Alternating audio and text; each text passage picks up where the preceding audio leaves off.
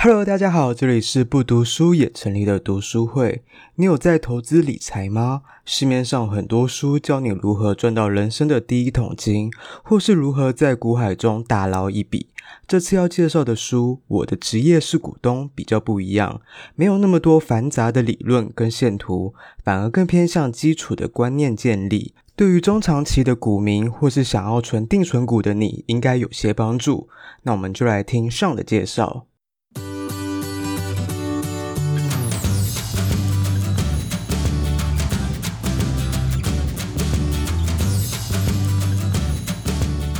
就我今天要介绍的这本书是我的职业是股东，平凡的投资，丰富的收成。哇，好实用啊！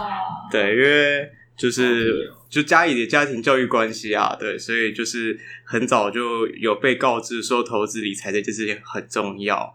然后我觉得比较好入手的就是股票，我觉得是比较大家都可以去去去参与的。对，然后这本书我觉得。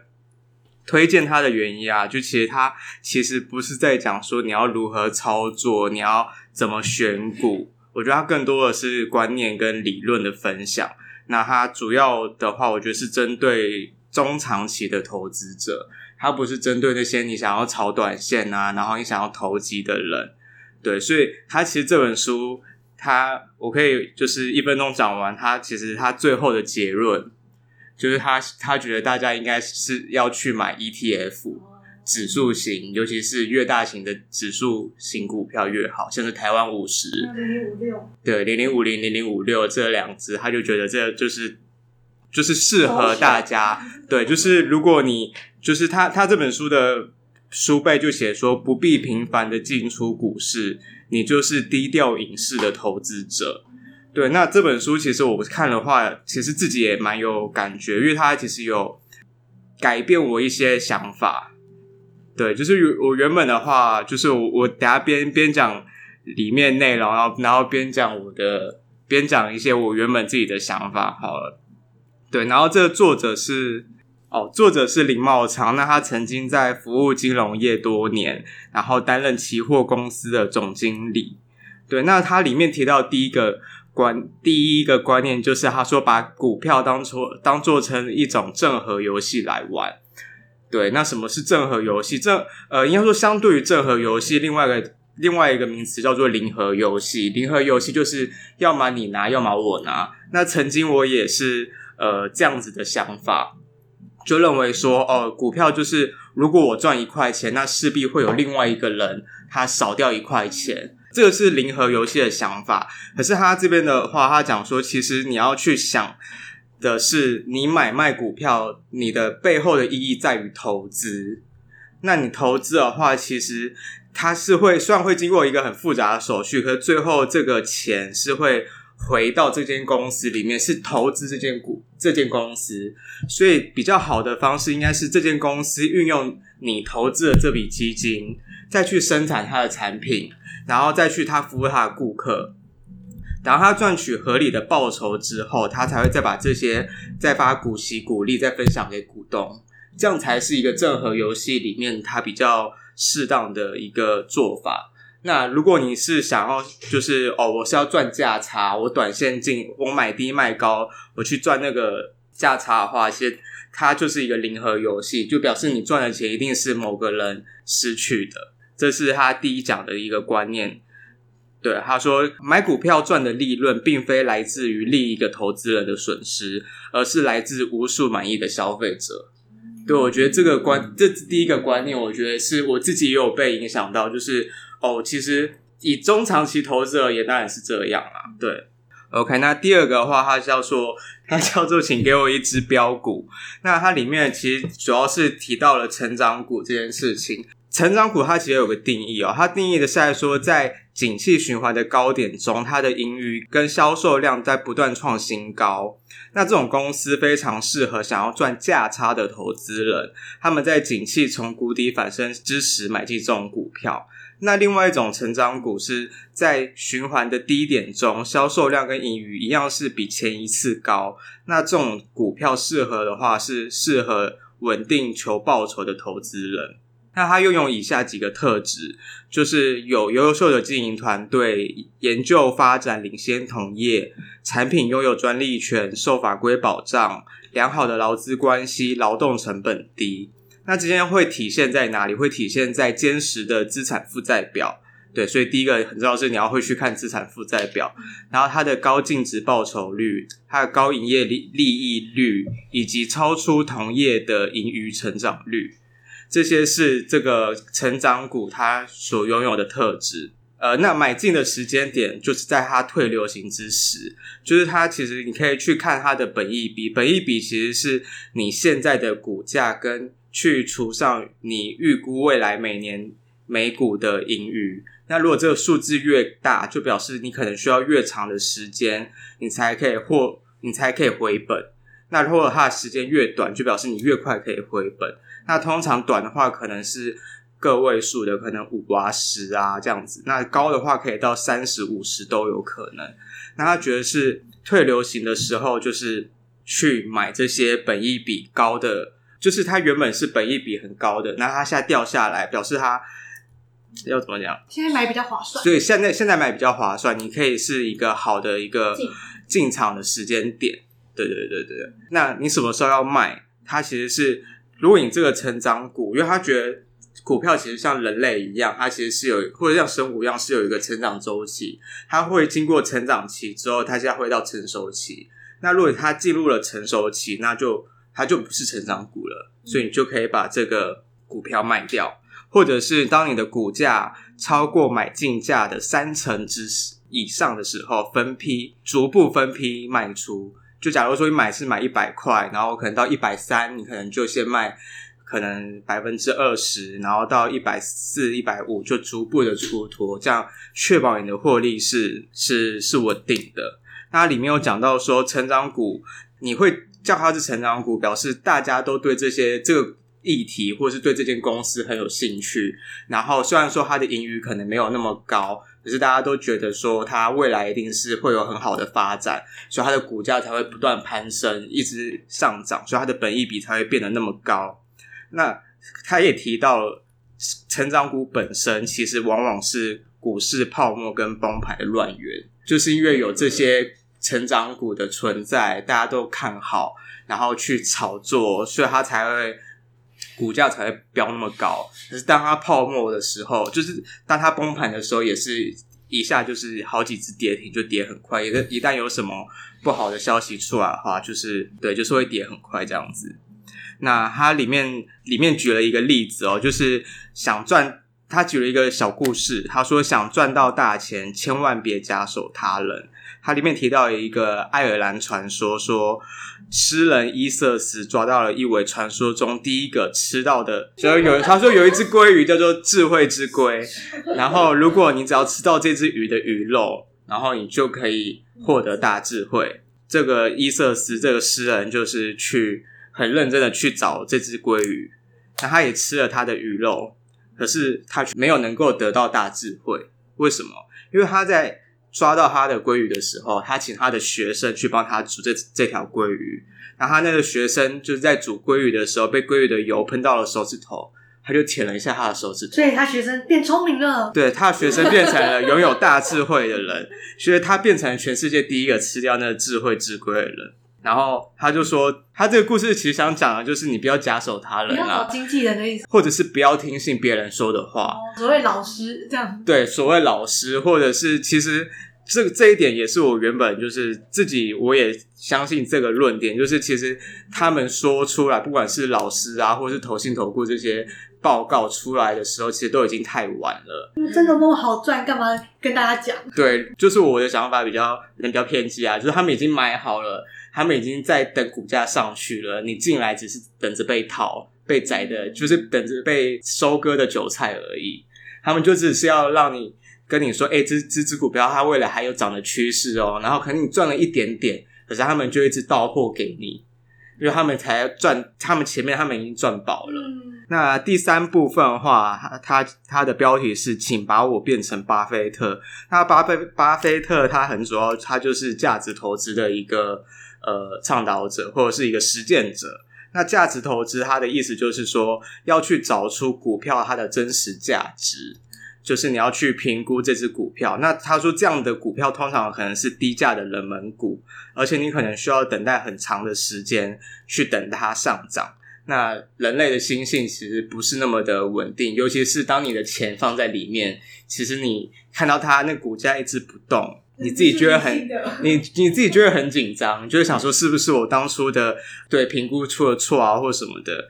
那巴菲特就说啊，其实如果你要找价值投资的话，有两个要素，第一个要素是长期，它必须是长期稳健经营的；第二个是它有具有竞争优势。那这个竞争优势其实就跟之前讲到的护城河一样，它必须是要有专利、品牌、垄断能力、法规保护、成本优势这些护城河，它才具有价值股的要素，就才才是价值股它成就他的要怎么讲？标准标准，对，我觉得就这才是 价值股的标准，就是必须要具有长期跟竞争优势这两件事情。他后面讲到说，就是如果你只是单纯的想要买低卖高啊，那就是就是买低卖高获利了结，那就是就是跟前面讲的一样，其实你只是在想要赚那个价差。那这边可能大家我不知道大家，就是我自己有个心境的转换，就是买了股票，其实你就是股东。那你如果你是股东的话，那你要相信你投资的这间公司是可以帮你赚钱的。对，我觉得这点非常重要，而且其实你成为了股东之后，其实你是具有投票权的。尤其是像现在，就是五六七八九月年报开始出来了，然后开始开会季，大家不要想说只是为了股东赠对 股东纪念品赠品，然后那张单子其实它是具有投票效益的。对，不要想说哦，我只是拿一个纪念品，没有纪念品我就不要拿了这样子。对，就是你要想你是股东，其实你是。可以去参与这间公司的决策，你是可以去发表你的言论，或者是你是去可以去投票的。甚至如果你的股票的部位够大，你的张数够多，你具有一定的比例之后，你对这间公司的决策是有影响力的。对，我觉得这点非常重要。OK，然后第四部分他讲他的标题是抓到大涨潮。那他这里面其实在讲的是技术分析。那他这边的假设是。就技术分析是可能很多投资人在投资股票的时候一定会去看的，要去看它的线型啊、K 棒啊、什么上影线、下影线支撑，然后这些等等的。那它的基本假设就是所有的资讯其实都反映在股价上面。所以如果你是相信技术分析的，你根本不需要去看它的财报，我根本不需要去看它的基本面、筹码面，你只要看那些线图。就可以去掌握它的趋势，因为它其实技术分析想要强调的就是它是有固定的 pattern。可是巴菲特也说，技术分析它其实是就像是看着后照镜在开车，就是你一直是拿过去的历史资料分析来去做呃你的投资的买或卖。那他也说，不要拿技术分析来预测未来的走势，因为预技术分析是根据过去的经验。然后对做多或做空的力道的测试，然后它的缺点就是要常常盯盘，你要一直看那个盘面的走势到底是往好的走还是往坏的走，那其实是非常耗费心力的，那就比较不符合这本书想要想要讲的。然后他说，其实大家对于技术分析它有一些误解，那可能像是。呃，他这些误解就是，其实技术分析没有办法预测股价，它只有办法说哦，未来可能会看多或看空。那第二个的话是，技术分析没有办法精准的买卖，掌握买卖点，他会跟你说哦，什么样的状况是买点，什么样的状况是卖点，可是其实并不是那么精准的。然后技术分析要把。如果你真的要做技术分析也可以，可是你要把你的风险要控制得很好，尤其是呃高风险的部位要让它降低。即使是使用技术分析，其实就回到刚刚一开始讲的，你还是很难避免掉你个人的心理因素。就是你可能看它，哇，它现在涨了两只涨停板，它还会继续涨下去吗？还是我应该获利了结？那个很考验个人的心性，因为你毕竟不是机器人。对，如果你是机器人的话，其实用技术分析可能是一个不错的一个方式。然后最后讲到说，他说技术分析其实他比较不像是他里面举啊，他说比较不像是孔明，比较不像是那种就是谈笑风生的人。他说更像是他比喻成拳击手，他靠着技巧、体力跟耐力，他经过无止境的 try and error，他不断的去尝试，然后他可能就是无止境的出拳跟闪躲，或是挨打之后，忽然就赚钱，或者是突然就出场了。对，他其实他觉得这比较像是技术分析的人在做的事情。他觉得技术分析的人在股市里面比较像是拳击手，而不是像是电视上的老师们这样子，可以就是说，哎，你看这个线图长得怎么样怎么样，所以他接下来就会怎么样怎么样。他就很多时候不是像这样的，是看谁撑得久，看一个是看谁撑得久，然后另外一个是看你的经验怎么样。对，错误中学习。对，就是你必须一次一次的去尝试。你的买点跟卖点怎么样才是对的？然后最后的话，他讲到说，股市这件事情，它其实它是具有一些理论基础的。那这里面他讲了一些理论基础，然后去讲说什么样的呃股市是现在大家学者认为的股市，它具有哪些特性？OK，然后它里面讲到说，一个理想的市场，一个具有效率的市场，其实具有三个要素。一个是所有资讯都是公开而且免费，然后所有投资人都是理性的，然后所有投资人都密切注意股价并随时调整。第二个就不可能。对啊，第二个我自己都做不到理性的。对，三个其实都不可能。可是这是一个最有效率的、最完美的、最完美的股票市场，其实是这样。可是就是因为现在的呃市场股票市场并不是那么有效率，所以会有一些缺口在那边。那既然有缺口，就表示你有套利的空间。嗯，有个说法是说，如果是完全那什么完全市场，就是马上就可以反应的，那就根本没有套利的机会。对，因为如果说你如果说每个人都是巴菲特的话，你一看到有套利空间，你就会马上去把那个给钱给赚下来，就是没有赚到，就找不到，就没有价差了，就没有所谓的价差，就是你没有办法去从中获取一些超额的报酬。而且股价都已经完全反映了它的价值。对，那它里面有讲到说，如果有一些漏洞，可能像呃圆月效应、规模效应、低股价净值比效应、冷热门股效应。如果有兴趣，自己去查这些效应。好，不是你要提供给我？没有，没有。我觉得，因为这本这比较不符合这本书想要想要讲的。对，然后他讲说，市场其实不时会有这些漏洞，可是，一旦有人说出来。那个漏洞也就没了，对啊，它已经变成历史了。OK，那它里面讲到股票市场这件事情嘛，那它讲到呃，市场投资市场一定有风险，买卖前请详阅公开说明书。对，这句这件事情，那要怎么样去降低风险？其实最好的方法就是投资组合。嗯，你买一只股票跟买你买两只股票的。风险是不一样的，买两只股票的风险一定远低于买一只股票，所以如果你的那这个风险不是无止境降低，它没有办法降到零，它最多就是降到跟大盘一样，就是它具有一定的系统风险。对，有有学过。财管或者什么，就会讲到系统风险这件事情。对，所以他根据这本书，他的结论就是根据现代投资理组合理论买指数就对了。也就是一开始讲的，你就是买零零五零跟零零五六，而且你要买规模越大的越好，就是风险最低的选择。那它里面也提到了一些数据，它讲说平均而言哦，是平均台股大盘几乎年年打败基金经理人。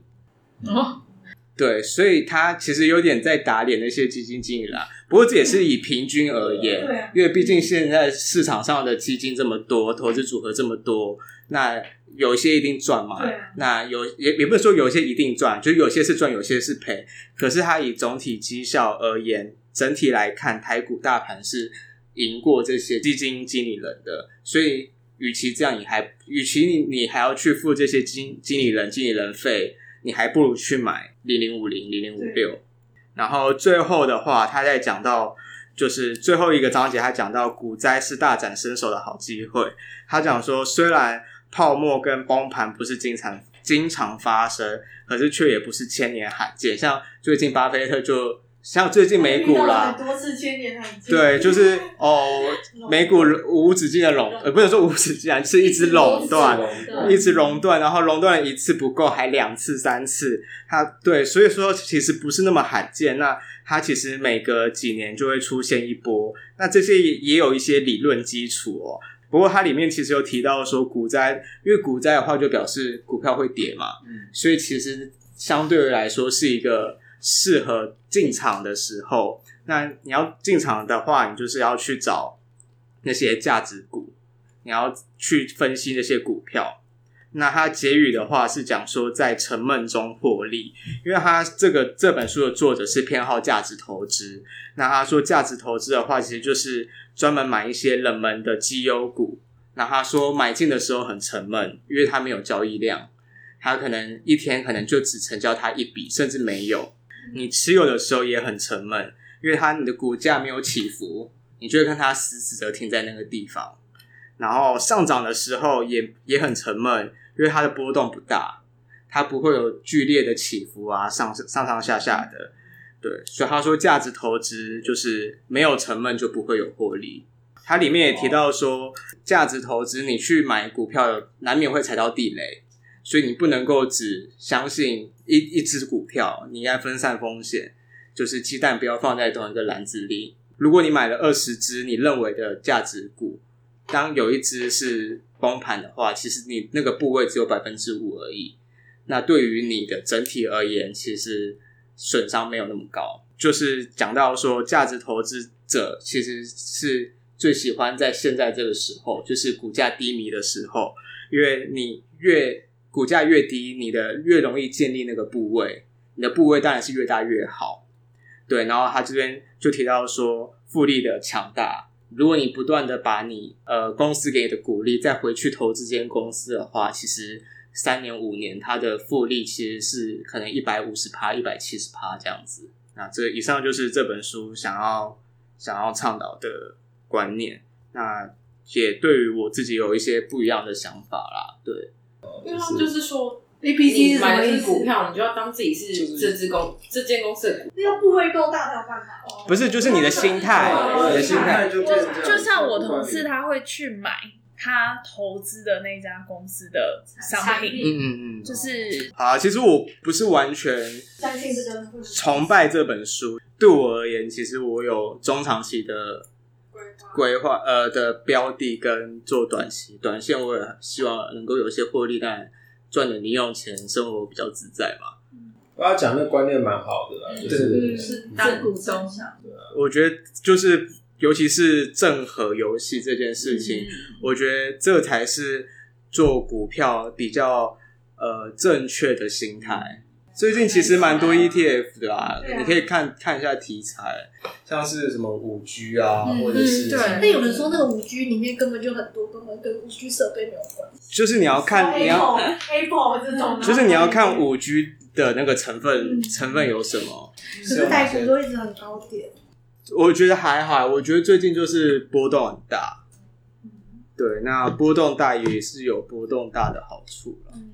嗯我手可以，我我对，可能现在去准备要进场就会变这样。没有我，我觉得可以耶。不敢，我的我的风险承受程度太小。对啊，所以他其实就是在讲定存啊，定存股不是定存啦，定存股，定存股，好哦。嗯，希望对大家有帮助啦。好，以上是这本书的分享。